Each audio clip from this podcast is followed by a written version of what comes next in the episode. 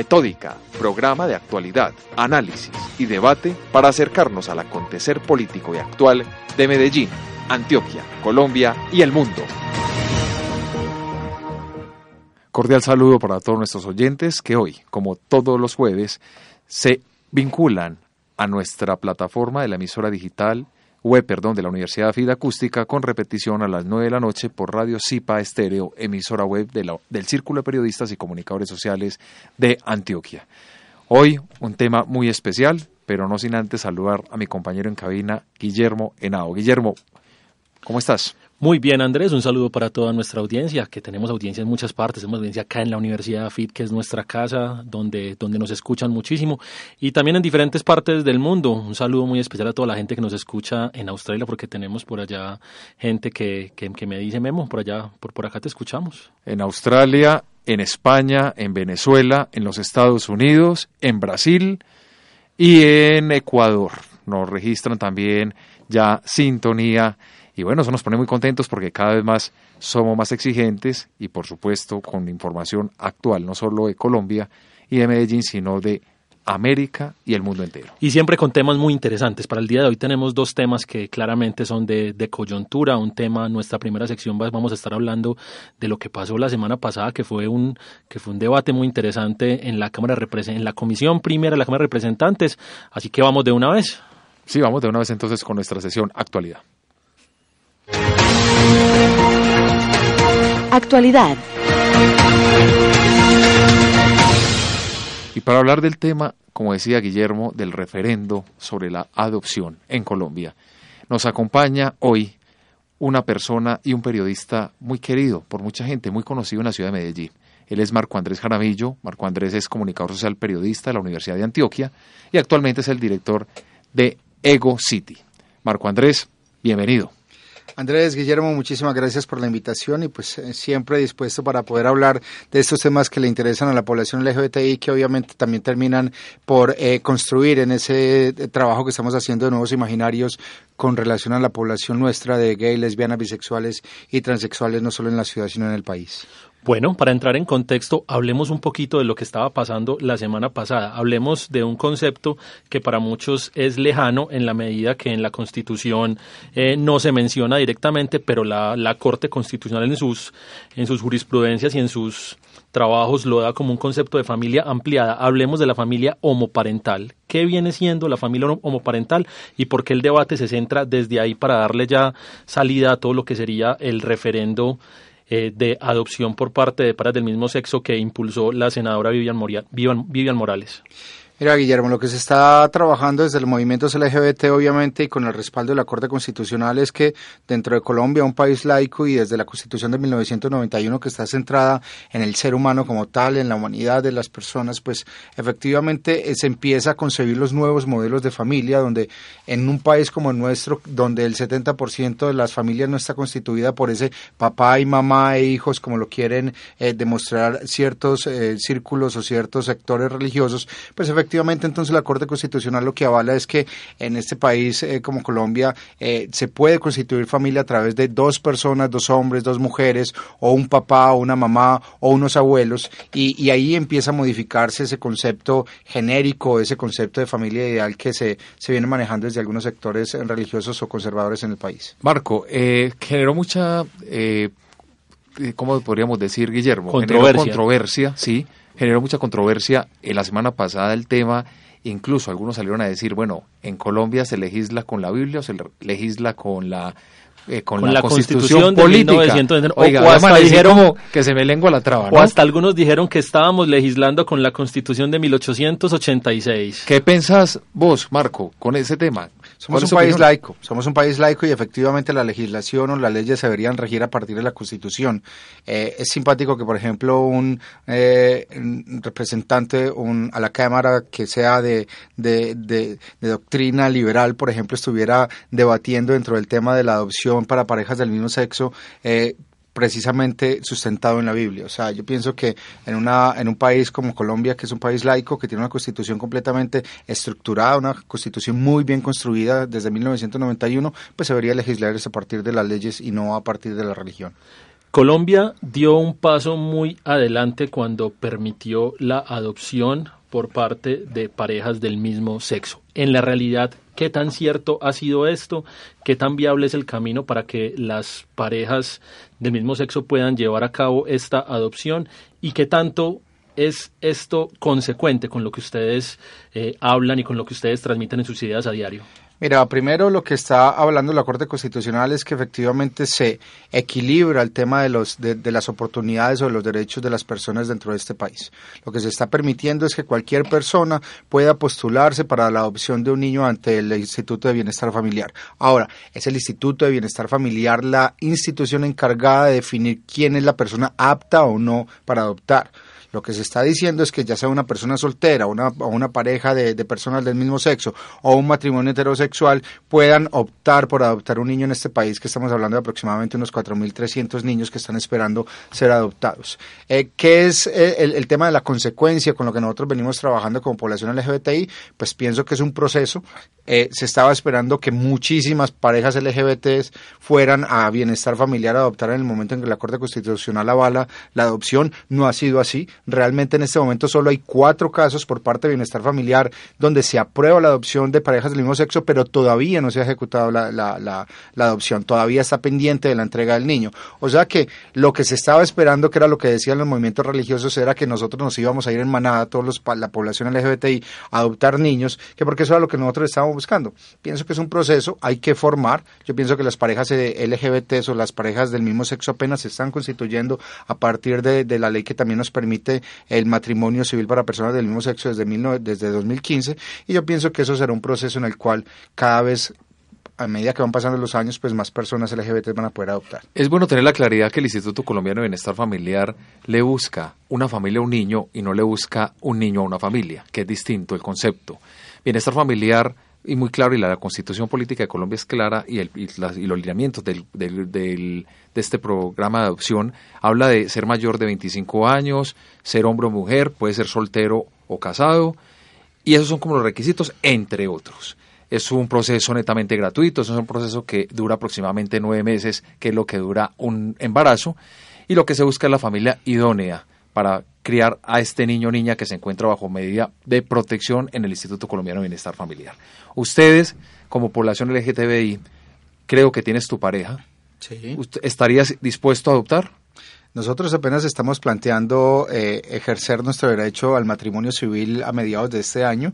Después de poder constituir realmente una familia como matrimonio civil, pues efectivamente empezará uno también a planear el tema de constituir una familia mucho más ampliada y poder eh, considerar la posibilidad de, de, hijos, ya sea hijos naturales o adoptados. Pienso que eso es una discusión que en este momento entre mi pareja y yo es, es algo que no lo tenemos eh, concebido. Lo que sí es cierto es que el hecho de que yo todavía no lo tenga concebido dentro de mi relación de pareja, pues no me da tampoco la autoridad o el derecho a negarle la posibilidad que las parejas, ya sea de mujeres o de hombres que ya estén completamente consolidadas, tengan la posibilidad de adoptar un niño en el país. Hablemos un poquito de las, de las siguientes batallas. Todos sabemos que en Colombia es un país que cada periodo legislativo nuestros, nuestros senadores, nuestros representantes de la Cámara salen con cosas nuevas. Y también sabemos que ese es un tema, el tema LGBTI es un tema que aglutina y es un tema que ha sido usado como, como carta electoral por diferentes sectores. ¿Qué miedos pueden ocurrir de aquí a las próximas elecciones o qué batallas mejor se pueden dar de aquí a las próximas elecciones cuando todavía hay un tema que está en boca o que, bueno, aunque, aunque la senadora Vivian, Vivian Morales, ya lo he dicho dos veces mal hoy, la senadora Vivian Morales hoy volvió a salir diciendo que estábamos viviendo la ideología de género. Seguimos entonces peligrando con las libertades que se obtuvieron en la Corte Constitucional o, eh, o nos calmamos por un ratico? Siempre va a haber peligro que se vulneren los derechos de las personas dependiendo de cuál sea la corriente política. Pensamos que en la medida en que se varíe el tema de la tendencia a un, a un, a un tema un poco más de derecha eh, en las próximas elecciones, el país podría afectar un poco el, la situación de los derechos de la población LGBTI. Ahora, con relación al tema del referendo, pues la, misma Vivian Morales hoy lo decía que no iba a apelar a la sala en plena de, del Congreso de la República porque ella sentía que no habría, eh, digamos, garantías para ella poder avanzar en ese proceso. Yo considero que si hay garantías, lo que efectivamente se demostró es que a través de un debate serio y con argumentos, pues Vivian Morales no tenía nada de discusión y se comprobó que lo que ella estaba ejerciendo era un referendo completamente discriminatorio contra la población LGBTI y que más allá, por tratar de llevar ese, eh, eh, digamos, ese rechazo hacia la población LGBTI, quería afectar también a personas solteras como madres o padres. O sea que lo que eh, estamos viviendo ahora es una invitación a que la población LGBTI ejerza ese derecho al voto y que efectivamente en las próximas elecciones de Congreso y Cámara, de Senado y Cámara se, se pueda votar por personas que estén avalando el tema de los derechos de la población LGBTI y también hacer un llamado de atención de quién va a ser el próximo presidente de la República, porque lo que estamos buscando es que podamos seguir con esa, esas políticas de defensa de los derechos, no solo de la población LGBTI, estamos hablando de las minorías, donde hablamos de afrodescendientes, de, de, grupos étnicos, de personas en situación de discapacidad, que estarían muy en riesgo en el momento en el que ese país tenga una corriente completamente derecha y que se olvide por completo eh, el tema de los derechos humanos. Además, cuando estamos viendo que las corrientes de derecha en este país están completamente ligadas a temas religiosos y eso es muy grave en un país completamente laico como Colombia. Nosotros ya em, habilitamos nuestro foro en Metódica y pueden ingresar a www.metódica.com.co y participar a la pregunta ¿Considera que la adopción gay es un tema que debe analizarse desde las creencias religiosas o las leyes? Esperamos sus opiniones y por supuesto Activa, actívense ustedes, los que nos están oyendo en Medellín, en Colombia, en Antioquia, en el mundo, y hablemos de este tema tan importante para nuestra sociedad. Y Marco, pues por supuesto, ¿qué piensa usted? ¿Está la población gay preparada para asumir la responsabilidad de ser padre o madre en su grupo familiar o en su núcleo familiar. Yo pienso que esos son momentos de la vida. Sería como también preguntarle a una pareja heterosexual, ¿está usted preparada para tener un hijo o adoptar un hijo? Pues si nos vamos a los hechos reales, se ha demostrado que en este país pareciera que las familias no están preparadas para tener hijos. O sea, realmente el tema de violencia intrafamiliar, la violencia contra los niños, el abuso infantil, pues efectivamente nace en su mayoría de parejas heterosexuales. Yo pienso que eso no es la discusión. Yo pienso que esa, eh, eso es un elemento que lo debería manejar bienestar familiar. Somos completamente respetuosos de los conceptos de bienestar familiar. Lo que sí estamos seguros es que hay parejas de hombres, hay parejas de mujeres y hay parejas heterosexuales que tienen el sueño de poder construir familia y poder tener sus hijos. Que sea el bienestar familiar el que define ese tipo de cosas. Por lo, eh, por lo, por lo, por lo próximo, lo que nosotros estamos solicitando es que haya un tema de equidad, un tema de igualdad en el tema de oportunidades y eso lo creo que es lo que se está ejerciendo y que es lo que está corroborando la Corte Constitucional. Hablemos un poquito de los argumentos. Eh, Vivian Morales, varios senadores, el procurador ha hablado de la incapacidad de las familias homoparentales de criar hijos. Ha hablado de los malos resultados que se pueden obtener de acuerdo con esto y ha hablado de lo desastroso que podría llegar a ser para la familia colombiana. Cuando comprobamos esto o corroboramos esto, nos damos cuenta que no hay, no hay ninguna cifra, no hay ningún estudio serio que diga estos datos. ¿Por qué ese argumento entonces? ¿Qué está faltando comunicar desde la comunidad LGBTI para que desmitifiquemos una serie de acciones o una serie de palabras que nos están dando constantemente y nos informan por los medios? Eh, primero yo sí quisiera hacer énfasis en que sí hay estudios serios sobre el tema de que no se está vulnerando, eh, digamos, los derechos del niño cuando está siendo criado por parte de una pareja del mismo sexo por personas solteras. Hay estudios en los Estados Unidos y en Europa que permiten corroborar que no hay afección en el niño en el momento en el que es criado por dos papás o por dos mamás. Segundo, eh, pienso que esto es un debate que se está yendo siempre al tema religioso y es imposible legislar a partir del tema religioso.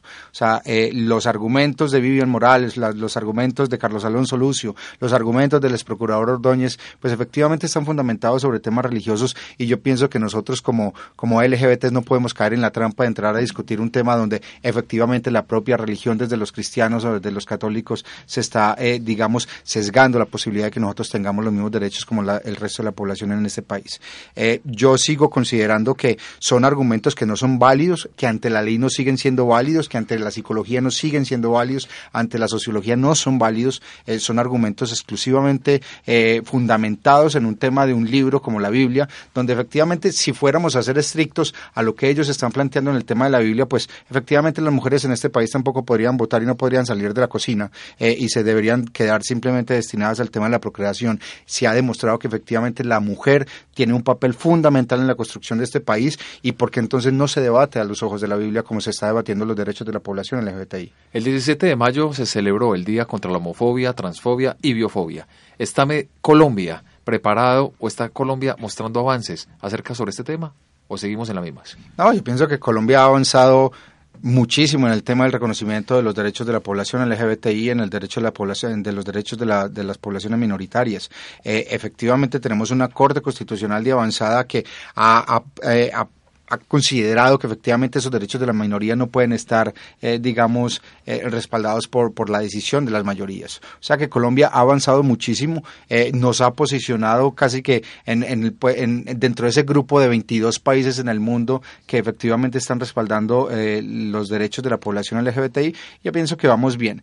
Vuelvo y lo digo, es posible que si efectivamente nosotros como población LGBT no ejercemos nuestro derecho de participación política en el tema de votación, pues efectivamente se ponga riesgo el tema de nuestros derechos. Marco, para terminar y saludando a tu pareja que por acá lo veo y no ha podido acá hablar porque ha estado muy muy buena esta conversación. Un saludo primero, saludo y acérquese al micrófono. ¿Qué más? ¿Cómo están? Bueno, muy bien. Bueno, Marco, para, para, para, cerrar ya, siempre en estas, en estas luchas legislativas o en estas luchas por reconocimiento siempre falta algo. Siempre podemos decir que las comunidades que han sido históricamente vulneradas siempre tienen un reclamo de más. ¿Qué falta en el país o qué falta en nuestras leyes para que hagamos un reconocimiento real, un reconocimiento efectivo y mejor la para un reconocimiento eficiente a la comunidad LGBTI?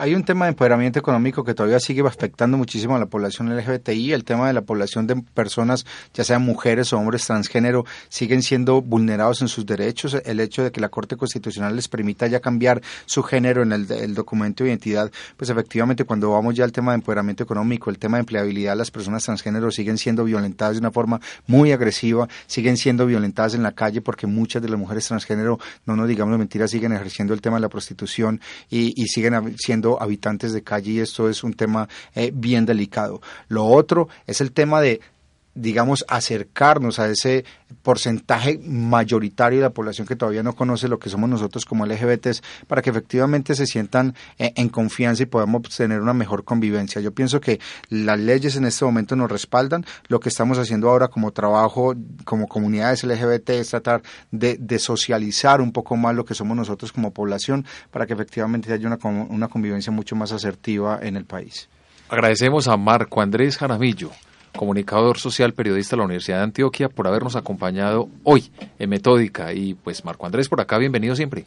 No, pues Andrés, muchísimas gracias. De verdad que para nosotros es muy especial cada vez que se abren este tipo de espacios, espacios precisamente en, medios que no son dirigidos exclusivamente a población LGBTI, porque eso es lo que nos permite eh, eh, hablar de lo que somos y, hablar con tranquilidad, que efectivamente como LGBTs no, no tenemos nada diferente más allá de, de la intimidad de nuestros hogares. Eh, yo creo que somos ciudadanos igual que cualquier otro ciudadano en este país. Entonces, muchísimas gracias por la invitación, Guillermo, de verdad, muchísimas gracias y pues ojalá podamos volver a vernos acá en este mismo escenario.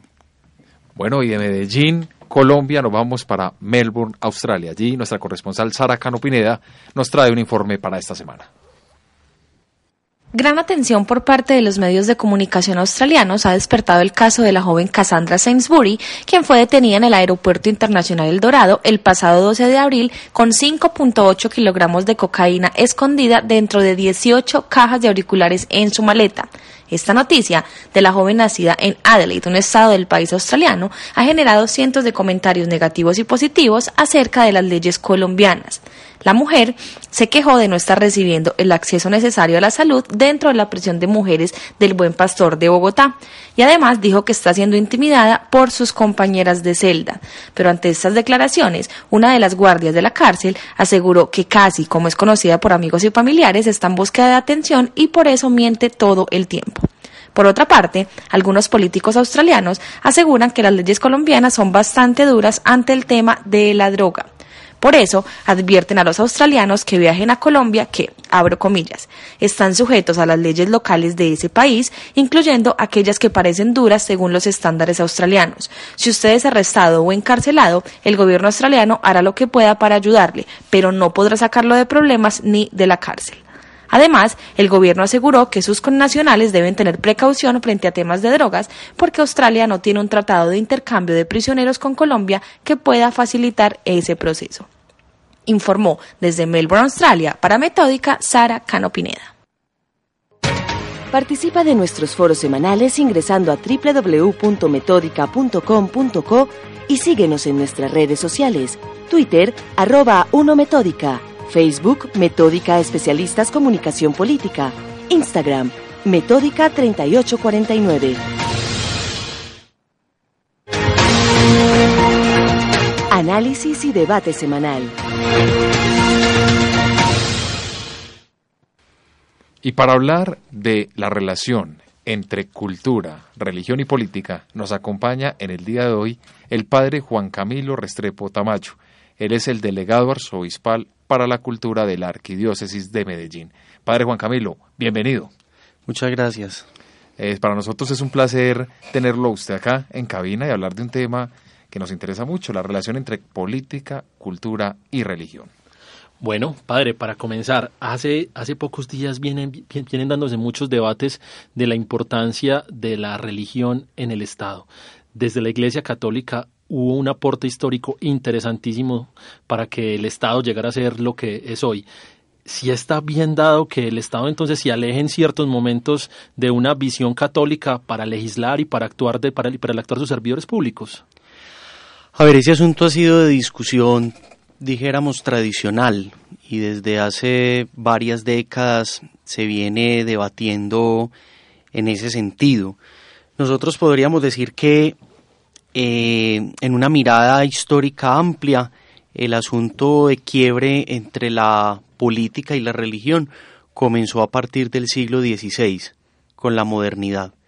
Y se fue dando progresivamente una separación, por así decirlo, de, de las esferas de poder y hasta que más o menos a mediados del siglo XX se llegó como a una cierta claridad y es que se necesita una sana independencia eh, de, del altar y, y, de la espada, como tradicionalmente se llamaba, o por lo, por lo menos de la, de la religión y de la política, pero reconociendo y valorando el papel público de la religión, que no es simplemente un asunto privado, como desde la modernidad se viene defendiendo y en algunos ambientes influenciados por la ilustración se considera que la religión es un asunto meramente privado que no tiene ninguna incidencia ni ninguna voz en la, en la opinión pública, pero habría que hacer una distinción entre laicidad y laicismo.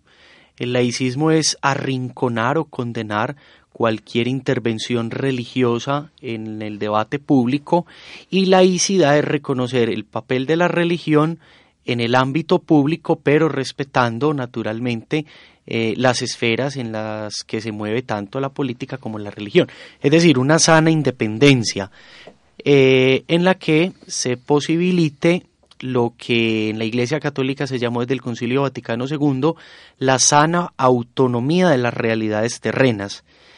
Mm, por eso yo creo que es un debate interesante volver otra vez sobre ese asunto. Padre, la relación específicamente, cultura, religión y política, ¿cómo la define usted? Es decir, eh, yo creo que tendríamos que empezar por aclarar cada uno de los conceptos para hablar en, una, misma semántica de nivel. Lo primero es que tendríamos que entender la política como el ejercicio y la interacción de la vida social. Eh, en el uso coloquial de la política hablamos de un ejercicio de gobierno o de poder, pero lo político en su sentido originario es la interacción social de los seres humanos en el conjunto de una, de una sociedad. Eh, por eso yo creo que es interesante entender política desde ese sentido, desde el ejercicio de la condición social del ser humano. Eh, cultura es la forma de vida de, de un pueblo y de unos individuos con unas costumbres, unos usos, unas tradiciones, unos modos de vida. Y religión es la relación que el hombre establece con lo sagrado. Lo sagrado es esa realidad que irrumpe en la existencia humana y que desborda o trasciende completamente su capacidad. Entonces, yo creo que tradicionalmente ha habido una, una relación muy estrecha entre un cierto ejercicio del poder dentro del campo de la política y, una concepción de la religión como también em, una forma de establecer eh, relaciones entre los seres humanos y de estos con lo que nosotros en términos de fenomenología de la religión llamaríamos el absoluto o lo sagrado o lo divino. En ese sentido, la religión ha sido desde sus orígenes una creadora de cultura. Y de desarrollo. Y de desarrollo, claro. Entendiendo por, por cultura lo que produce el espíritu humano.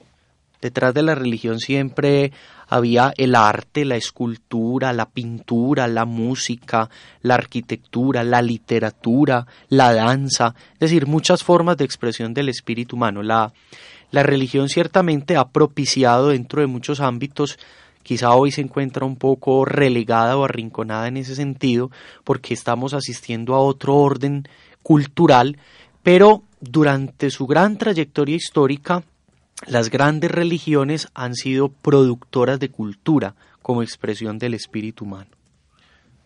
Padre, eh, hablemos un poquito cuando hablamos de política y, religión. Yo siempre pienso en los grandes aportes que hicieron diferentes comunidades acá en Colombia. Yo, por ejemplo, pienso en la comunidad franciscana, todo el aporte que hizo en los capuchinos y especialmente en, el campo educativo, con todo un crecimiento de, una doctrina educativa muy interesante que se, que se dio en Colombia.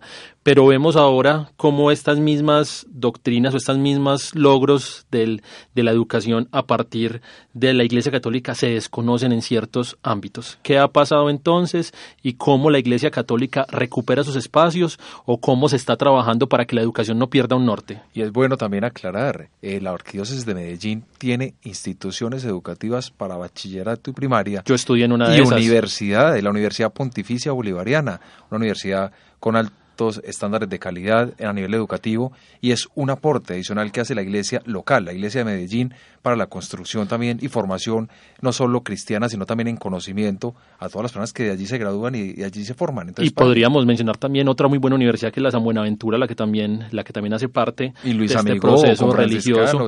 no podemos negar algo, no podemos negar que la religión ha marcado un proceso educativo en, en la ciudad, en el país, con diferentes instituciones y no podemos desconocer que eso, eso es lo que nos tiene, eso es lo que nos tiene hasta acá, es lo que nos tiene acá ahora, no podemos dejar de lado ese legado. Sí, es verdad que mm, la educación ha sido un baluarte del cristianismo y concretamente pues en nuestro ambiente del catolicismo. Eh, las grandes órdenes religiosas han tenido dentro de su carisma y dentro de su ejercicio pastoral y, de transformación social la educación. Eso es indiscutible. Eh, reconocemos pues el papel, por ejemplo, de la Compañía de Jesús o los llamados jesuitas, que han tenido un, un, gran aporte en ese ámbito. De hecho, cuentan con más de 100 universidades en todo el mundo y en los campos más vanguardistas de la investigación, de la ciencia, la astronomía, de la tecnología. Eh, desafortunadamente estamos también en un cambio de época y en una transformación social en el que efectivamente se ha desplazado, se ha descentralizado el papel formador de la religión hacia otras esferas o hacia otros ámbitos de la, de la sociedad. Pero en ese sentido, pues el, catolicismo ha sido un gran constructor de, cultura a través de la educación, de las artes, de las ciencias.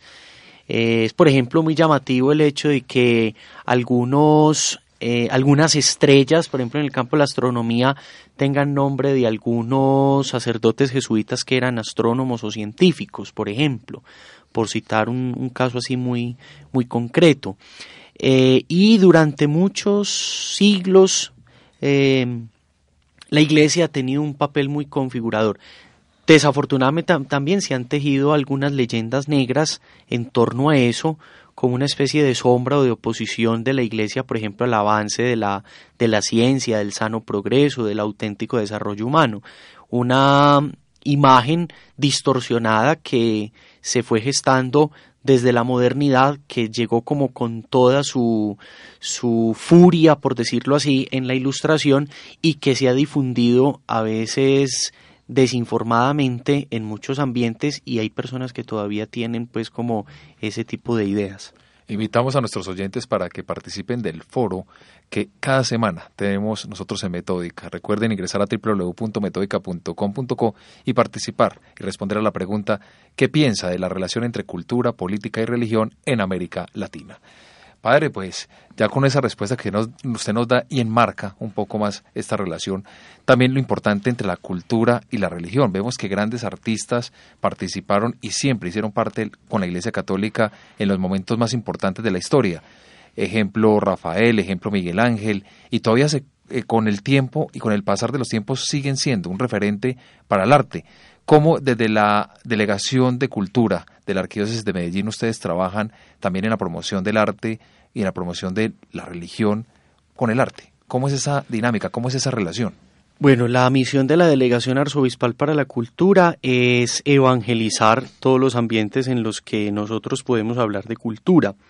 El arte, la economía, la empresa, la política, la ciencia, el deporte, eh, todas las expresiones del espíritu humano que nosotros llamamos cultura, como también la iglesia como una comunidad creyente y con una convicción respecto también a la visión de Dios, del hombre, del mundo, puede tener una, una palabra eh, coherente, una antropología, una posición ética, eh, una mirada a partir de unos valores Mm, auténticamente humanos como son los, los valores del Evangelio de Jesús o de la buena noticia de Jesús de Nazaret, como efectivamente valores como la justicia, la solidaridad, la creatividad, la paz, el desarrollo, em, la honestidad, el bien común, eh, valores de todo orden, político, económico, social, tienen efectivamente em, que decir y que aportar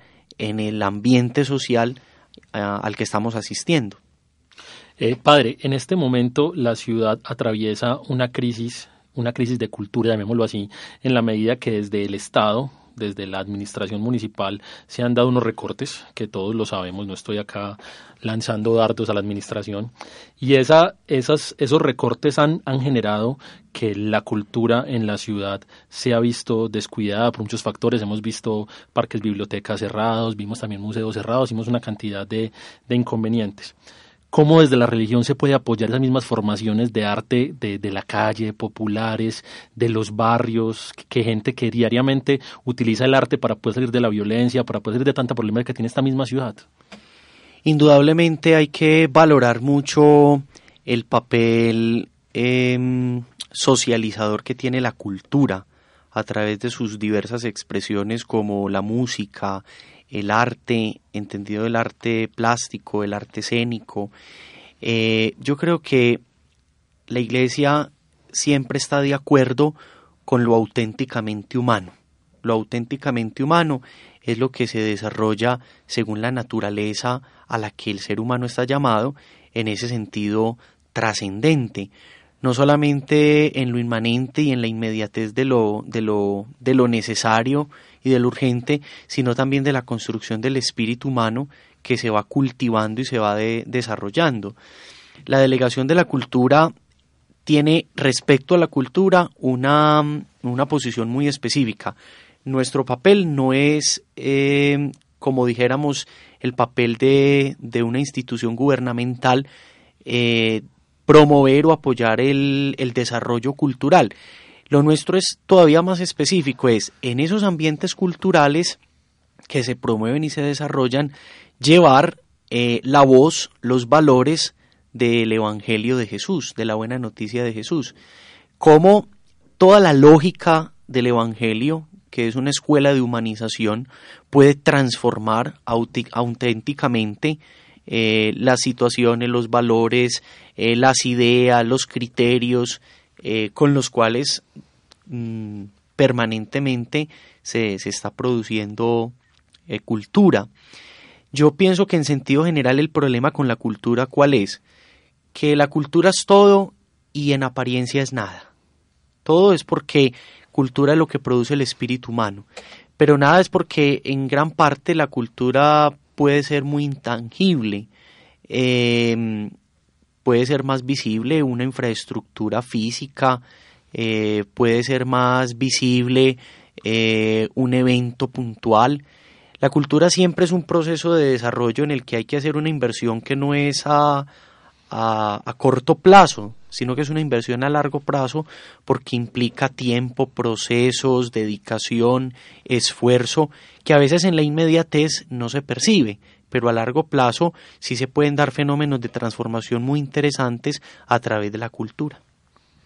La Iglesia cumple un papel fundamental en la construcción no solo cultural, por así decirlo, de, los países o de las regiones o las zonas donde se encuentran, sino también a nivel político. Cuando hablamos de política hablamos no solo de partidos, estamos hablando de, leyes, de conceptos, de, de procesos, de procedimientos, de todo. ¿Cómo se articula la religión entonces en este término, pero políticamente hablando, no desde los partidos políticos? Sí, es importante hacer esa claridad. La Iglesia eh, ha definido muy claramente eh, que no tiene ninguna posición partidista, no está afiliada eh, específicamente a ningún partido político. Más bien el papel de la Iglesia en este sentido es formar las conciencias, formar las conciencias eh, para asumir una posición auténticamente humana, integral, más allá de cualquier egoísmo eh, personal o de cualquier interés particular, sobre una formación auténticamente política de los ciudadanos, una información veraz, eh, una formación también de, de la conciencia respecto a los asuntos que a todos nos conciernen como ciudadanos. Entonces, indudablemente que el papel de la religión, concretamente de la Iglesia, eh, en el ámbito político-social es ser una voz que oriente, que guíe, que acompañe, sin llegar a ser la decisión que en conciencia cada ciudadano debe tomar. Es un papel más iluminador, más esclarecedor, más orientador que impositivo o, determinador, eh, porque a fin de cuentas eh, hay un principio muy claro en la fe cristiana y es que eh, la libertad de cada persona es inviolable. Entonces, Mm, la iglesia no, no, decide por nadie, la iglesia presenta a la luz del Evangelio y de la experiencia histórica una mirada y unos criterios, respetando profundamente la libertad y la conciencia de cada persona, pero sí le, corresponde un papel formador, orientador de las conciencias para asumir una posición crítica frente a los asuntos políticos. Padre, usted ha hablado unas palabras que me parecen maravillosas, que ha sido iluminar, orientar y una posición crítica. Vimos cómo la Iglesia Católica participó activamente o está participando activamente de tres procesos políticos. El primero de esos fue el, plebiscito del año pasado, Vimos también cómo participó, no voy a hablar que participó toda la Iglesia Católica, sino que participaron eh, miembros, miembros de la Iglesia Católica. Vimos cómo participó activamente en los diálogos de paz con las FARC y vemos cómo participa ahora activamente en los diálogos de paz con el ELN. La Iglesia orienta, la Iglesia ilumina. ¿Qué tanto es necesario esto para el Estado cuando muchas veces con, con otra serie de problemas no busca la Iglesia también para que oriente o ilumine? A ver, ahí hay que aclarar varias cosas. La primera es que cuando dice participa, mm, quiere decir que acompaña y apoya, pero no asume una posición eh, partidista, ni está a favor del uno ni en contra del otro. La Iglesia siempre ha defendido el diálogo como un principio de solución a los conflictos humanos. El diálogo, la no violencia, eh, la escucha mutua, el respeto por el otro, pero también desde la verdad, porque muchas veces se dan manipulaciones eh, mediáticas o interesadas o sesgadas de acuerdo a los actores que están en juego. Eh, la Iglesia no tiene un recetario o dijéramos una fórmula mágica para la resolución de muchos de los problemas sociales que estamos enfrentando. Eh, las soluciones técnicas las, las, tenemos que buscar realmente entre todos. Eh, todos tenemos que hacernos parte también de la respuesta a esos desafíos que a todos nos conciernen. Pero el papel de la Iglesia siempre es un papel de observar, apoyar, acompañar, orientar yo pongo un ejemplo eh, en este sentido a nivel, por ejemplo, internacional. En la ONU, la, la, Santa Sede interviene como un observador permanente, donde mm, da un concepto respecto a los debates y a los asuntos que tocan a nivel global, pero no se matricula con ninguna ideología. De hecho, la, la, Iglesia responde a, a, los principios de la buena noticia de, de Cristo, del Evangelio. Por eso en esto pues hay que ser muy, muy cuidadoso y muy respetuoso porque también la, la, el hecho de participar, iluminar, apoyar, se puede prestar a una cierta manipulación política y en eso hay que ser muy cuidadosos. Y desafortunadamente en algunos momentos históricos, por decirlo así, hemos caído en la trampa, en la trampa de eh, ser a veces eh, instrumentos de otros para sus propios intereses.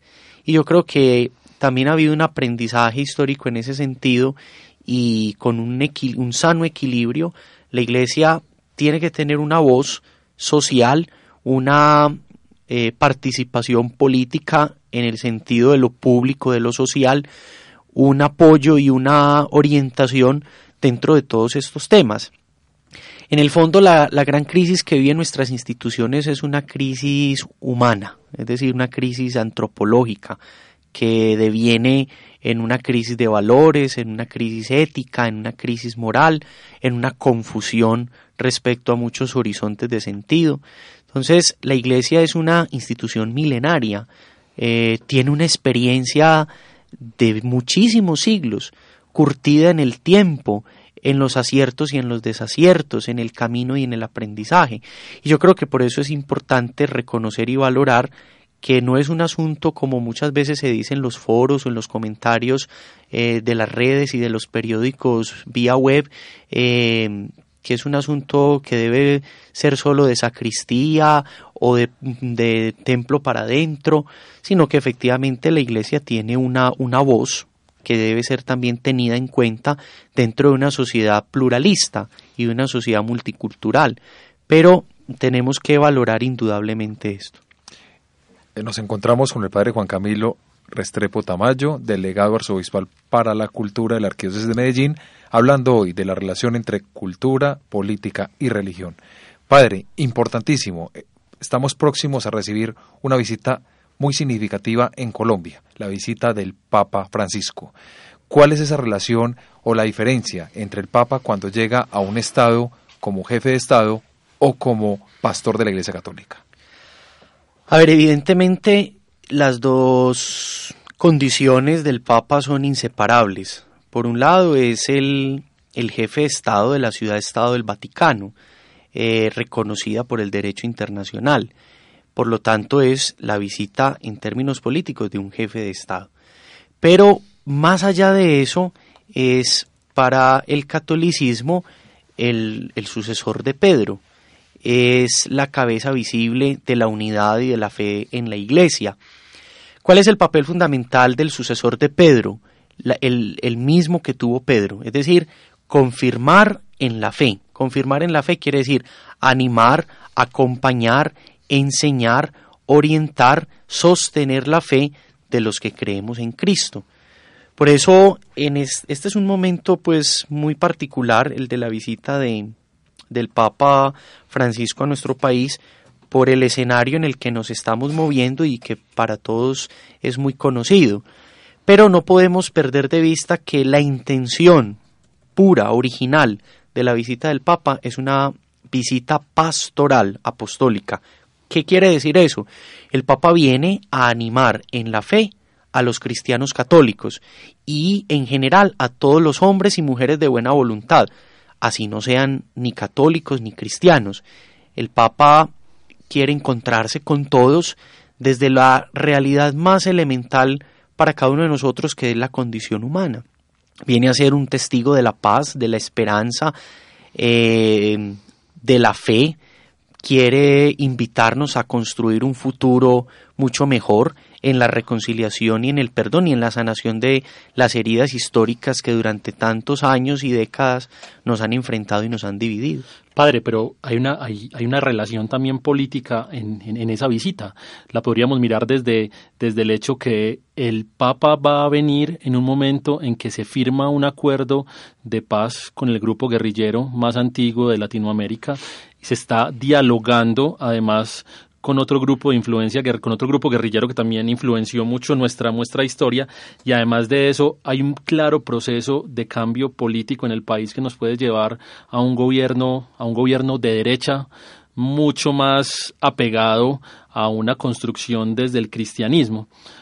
¿Lo podemos ver así o estoy completamente lejano de algo que solamente va a ser pastoral? Porque yo creo que, que sí es claro que el Estado encabezado por Juan Manuel Santos va a ver esta visita y la va a aprovechar además como un evento político y politizable además. Es decir, en los medios así se presenta. Eh, es inevitable pues no pensar en alguna asociación en este sentido, pero nosotros tenemos que ir a la fuente y al propósito original. El propósito y el deseo original del Papa no es venir a apoyar a unos políticamente y a contradecir a otros políticamente. Lejos de, del Papa y de la Iglesia una posición de esas porque eso en, lugar de buscar reconciliación y unidad, lo que va a buscar es más polarización. Eh, aunque los medios lo presenten así, aunque se quiera instrumentalizar la visita por el contexto en el que se da, Fíjense ustedes que es muy distinto el, el, contexto en el que se dio, por ejemplo, la visita de Juan Pablo II en 1986 o la de Pablo VI en 1968. Estamos en, en, en contextos sociales y políticos y culturales muy distintos, además religiosos.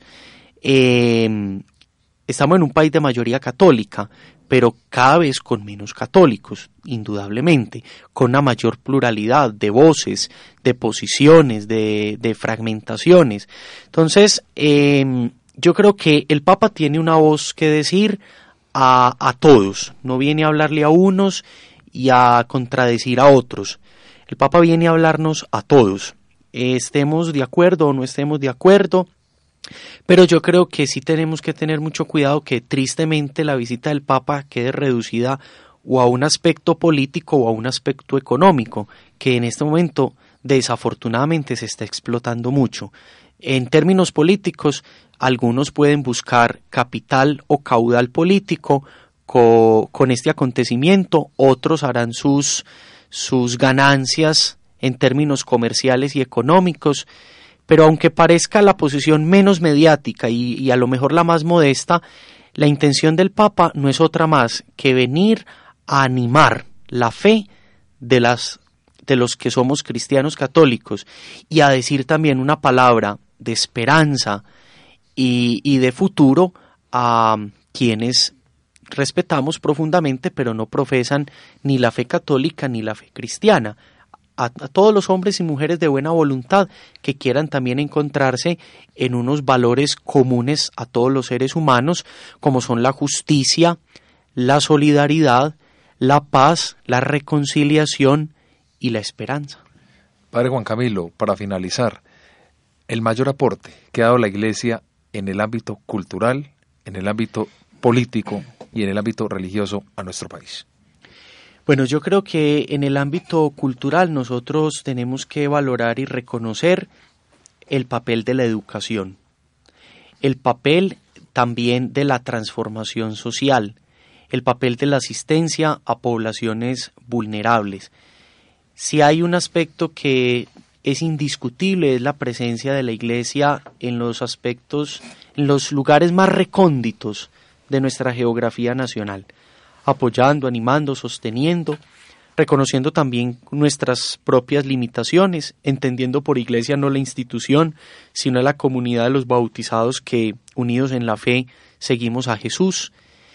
Y yo creo que ahorita, sobre todo en las últimas décadas, ha habido un aprendizaje muy interesante en términos de la interacción política y también en el situarse adecuadamente dentro de un escenario muy complejo como es el mundo de la política como ejercicio del poder eh, en el mundo en el que en el que estamos pero reconociendo con humildad los errores cometidos en el pasado no podemos desconocer los grandes aportes, eh, los grandes valores con el que el cristianismo y el catolicismo ha ido construyendo en el país muchas situaciones dignas de ser valoradas y tenidas en cuenta.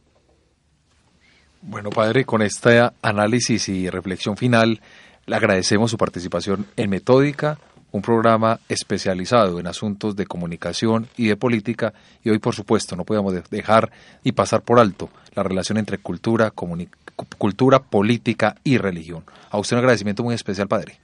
Muchísimas gracias.